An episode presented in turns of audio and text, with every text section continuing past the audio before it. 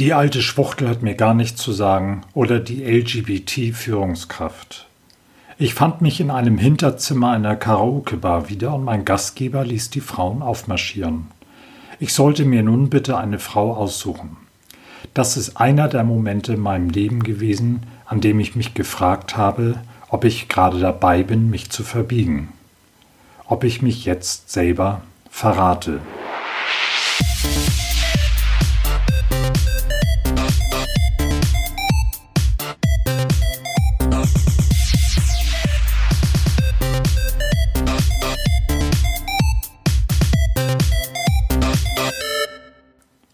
Hallo Young Leaders, hier ist Boris vom Blog Bo Wehmann, Hex für junge Führungskräfte.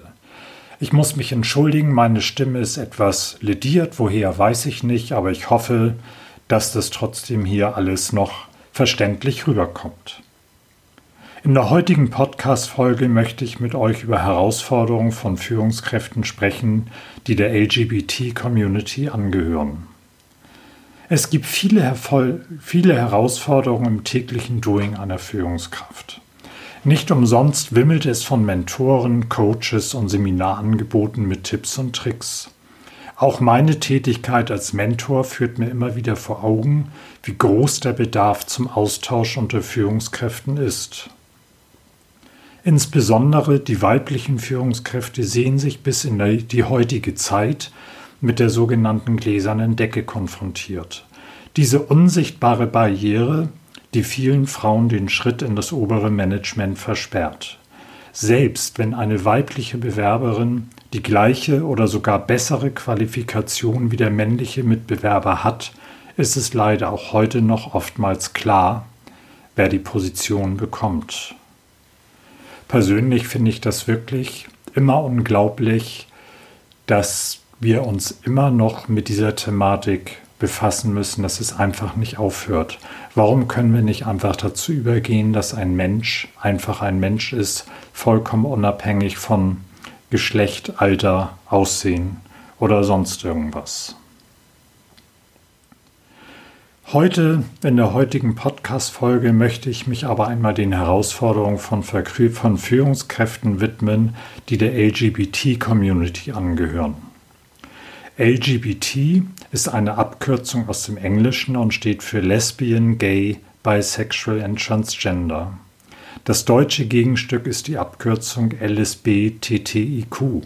Dabei stehen die einzelnen Buchstaben für lesbische, schwule, bisexuelle, transsexuelle, transgender, intersexuelle und queere Menschen. Führungskräfte, die der LGBT-Community angehören, sind mit ganz eigenen Herausforderungen konfrontiert und haben selten Menschen, mit denen sie sich auf Augenhöhe austauschen können. Statistisch gesehen bekennen sich ca. 7,4 Prozent der deutschen Bevölkerung zur LGBT-Community zugehörig. Das sind rund 6 Millionen Menschen in Deutschland. Unter diesen Menschen gibt es selbstverständlich auch Führungskräfte und LGBT-Menschen sind ebenfalls mit einer gläsernen Decke konfrontiert.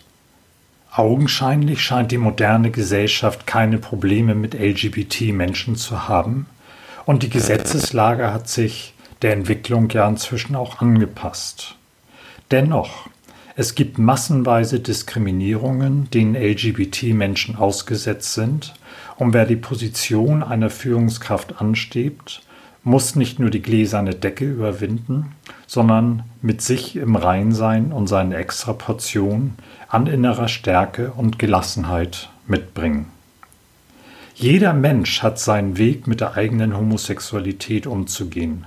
Einige meißeln sich LGBT auf die, auf die Stirn und bedienen echt alle Klischees, die es gemeinhin gibt. Manche verstecken sich auch, andere betrachten es schlicht als einen Teil ihrer Persönlichkeit und definieren sich nicht über ihre Lebensweise.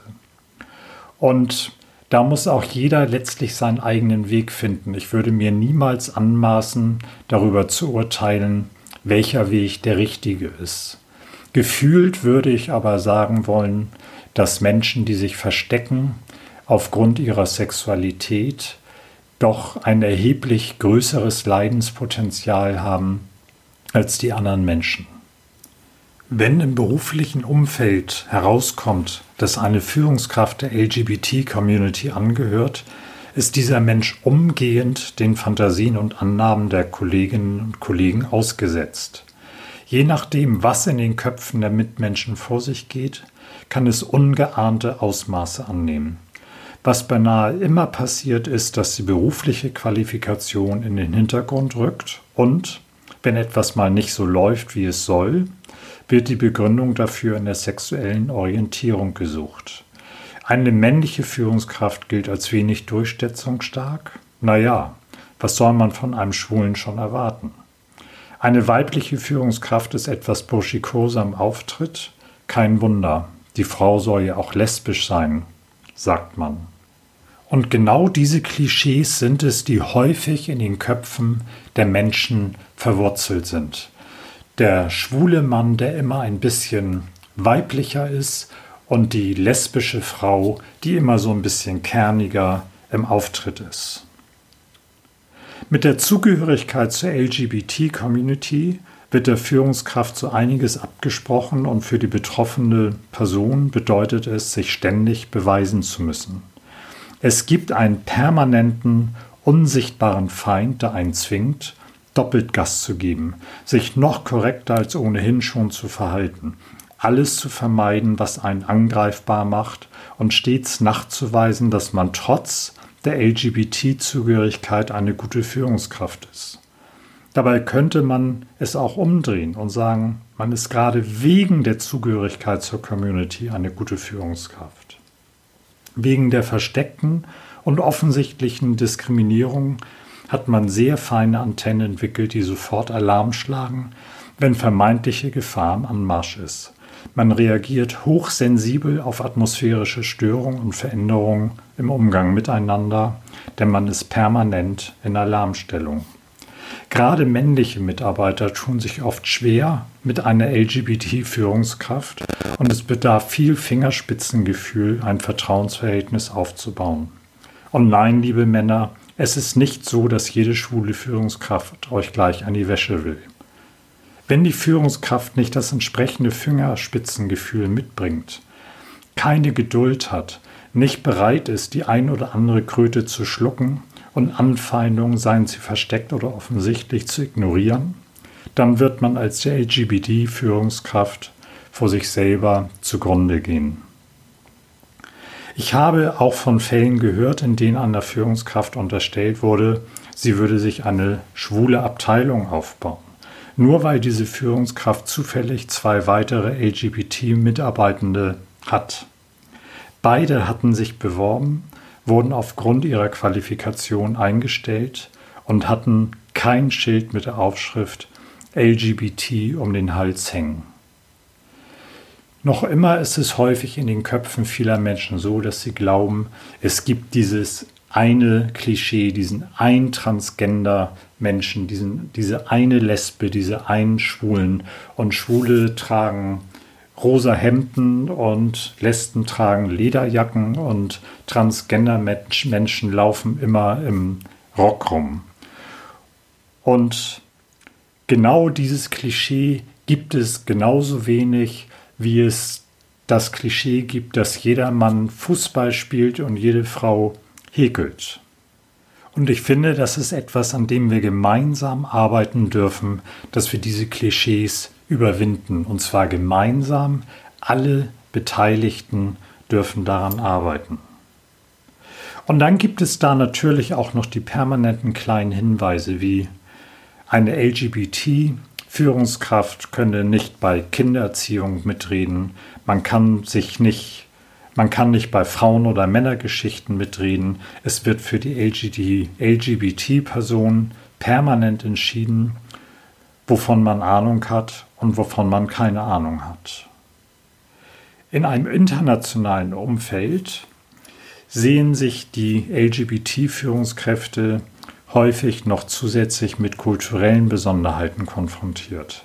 Es gibt Kulturen, in denen Homosexualität nicht vorgesehen ist, um es einmal höflich auszudrücken. Da gilt es schon aus Sicherheitsgründen über die eigenen Vorlieben zu schweigen.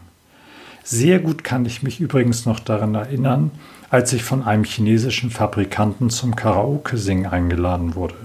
Ich fand mich in einem Hinterzimmer einer Karaoke-Bar wieder und mein Gastgeber ließ die Frauen aufmarschieren. Ich sollte mir nun bitteschön eine Frau aussuchen. Das ist einer der Momente in meinem Leben gewesen, an dem ich mich gefragt habe, ob ich gerade dabei bin, mich zu verbiegen oder mich zu verraten. Mal ganz abgesehen von der Tatsache, dass ich es für die Frauen im höchsten Maße erniedrigend finde, sich dermaßen darbieten zu müssen. Übrigens hatte ich eine wunderbare Nacht mit drei Frauen. Wir waren die einzigen in der Runde, die tatsächlich Karaoke gesungen haben.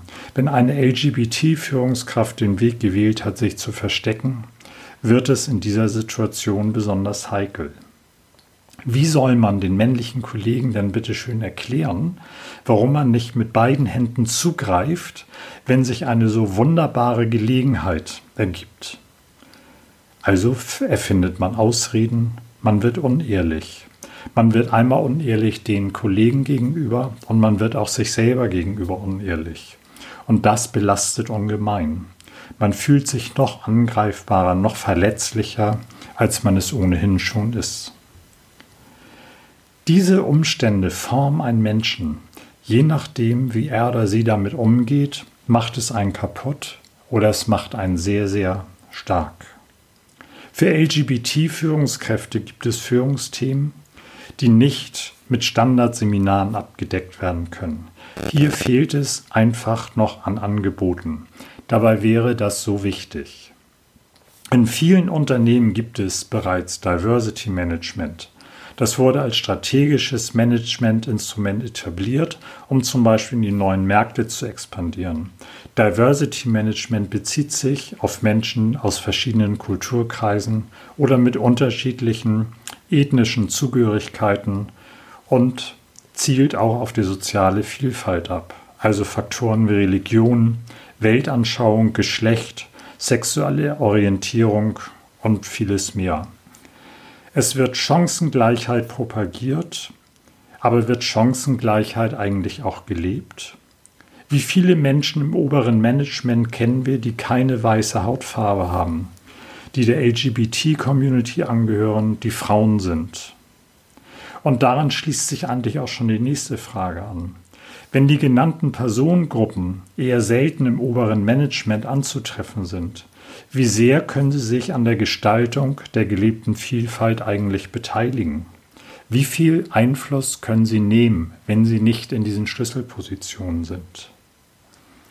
Was auch fehlt, ist die Berücksichtigung der verschiedenen Bedürfnisse der Menschen, die in die Kategorie Vielfalt gehören. Vielfalt ist gut fürs Image und gut für die Erschließung neuer Märkte, aber darf Vielfalt eigentlich auch wehtun? Darf Vielfalt auch in Frage stellen? Und darf Vielfalt an bestehenden Weltbildern rütteln? Lassen wir das heute zu in den Unternehmen und in der Gesellschaft? Es ist noch ein langer, steiniger Weg. Er ist aber jeden einzelnen Schritt wert, finde ich. Denn Vielfalt ist bereichernd und wir können viel voneinander lernen.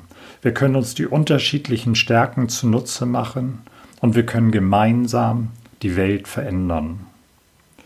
Den jungen LGBT-Führungskräften wünsche ich die innere Stärke und Gelassenheit, die es braucht, ihren eigenen Weg zu gehen. Versteckt euch nicht und bleibt euch treu. Jetzt, wo ich diese Podcast-Folge aufnehme, spüre ich, es kann eigentlich nur ein Anfang sein. Denn das Themenfeld ist immens und so vielfältig wie das ganze Leben. Liebe Führungskräfte, versteckt euch nicht. Seid laut, seid da und tauscht euch aus. Ihr seid nicht allein. Wenn du einen Menschen kennst, dem diese Folge helfen kann, teile sie. Ich danke dir, dass du dir die Zeit genommen hast, die Folge anzuhören. Die Folge hat dir gefallen? Dann lass doch bitte eine gute Bewertung da. Hast du Fragen oder Anmerkungen zu dem heutigen Thema?